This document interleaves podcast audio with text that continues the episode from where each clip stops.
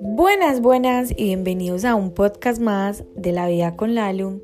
Y hoy les voy a contar más bien algo. Imagínense que ayer corrí una carrera, mi primer carrera oficial. La otra vez como que no fue una carrera mía porque yo de pronto eh, no tenía como, como un reto personal. Yo sabía que eh, hace por ahí un mes corrí una carrera que se llama Rock and Roll, la corrí acá en Medellín y yo fui pacer. Entonces, por ejemplo, si una persona quería correr 10 kilómetros en 55 minutos, esa persona se iba conmigo y yo le garantizaba que la íbamos a correr en 55 minutos. Pero esta vez era un reto mío, yo quería correr 5 kilómetros y realmente yo lo que quería era correrlos en 22 minutos y 30 segundos. Bueno, se llegó el día de la carrera, o sea, ayer eh, yo salí, eh, la di toda, sentí que no me guardé absolutamente nada, pero uno muchas veces, así la di toda, eh, no logra el objetivo. Este fue uno de los casos, yo no logré correr la carrera en 22 minutos y medio, sino que terminé los 5 kilómetros en 23 minutos y 34 segundos si no estoy mal.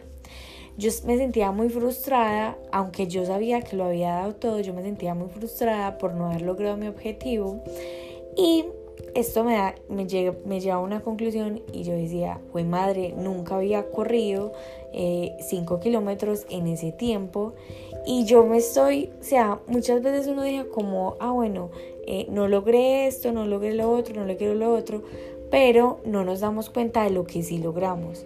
No, lo, no nos damos cuenta de lo que todo, lo que, todo lo que tenemos a nuestro alrededor, de todo lo que ese momento nos regala por simplemente como centrar la atención en lo que no tenemos. Entonces yo estaba centrada en que no había logrado el objetivo que eran 22 minutos y 30, pero no me había dado cuenta de que lo había dado todo, de que nunca había corrido 5 kilómetros en ese, a ese ritmo, en que nunca los había terminado en ese tiempo, de que, mm, o sea, un montón de cosas y así pasa en la vida.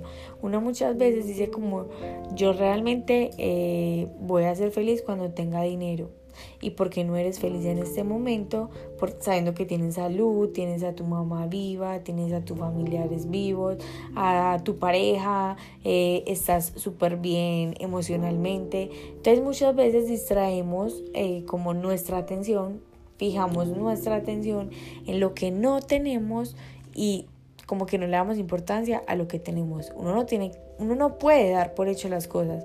Tú no puedes dar por hecho de que tengas salud. Tú no puedes dar por hecho de que tengas a tus familiares vivos. Tú no puedes dar por hecho de que tengas a tu perrito bien. Esas cosas cuando faltan, ahí es cuando tú valoras como la presencia de esas cosas. Cuando algo falta, uno valora realmente la importancia de, lo, de que eso tenía en la vida de uno. Lo mismo pasó con la carrera. Yo no le estaba dando importancia como a todos los logros que había obtenido, sino al que no había obtenido. Así que usted sí me hace el favor hoy y se enfoca en todo lo que tiene y deja de decir que por no tener eso es que usted hoy está mal. No.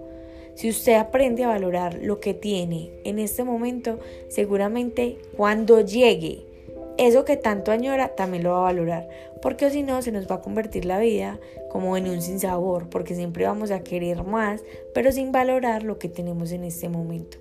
Entonces, si tú en este momento quieres algo y lo consigues, no lo vas a valorar en el momento que lo consigues porque ya vas a querer otra cosa. Entonces, no es que nos conformemos, no Realmente lo que yo digo es que ese tiempo para mí se va a convertir en el timón de mis objetivos. O sea, listo, vamos a conseguirlo y yo sé que lo voy a conseguir, pero sin dejar de valorar todo lo que tengo en este momento. Así que nada, espero que el mensaje haya sido contundente y claro para hoy. Que empiecen ustedes la semana con toda, con este mensaje, a dar ese 1%. Los amo, las amo. Gracias por estar acá. Vayan y rómpala. Nos vemos mañana en el próximo episodio.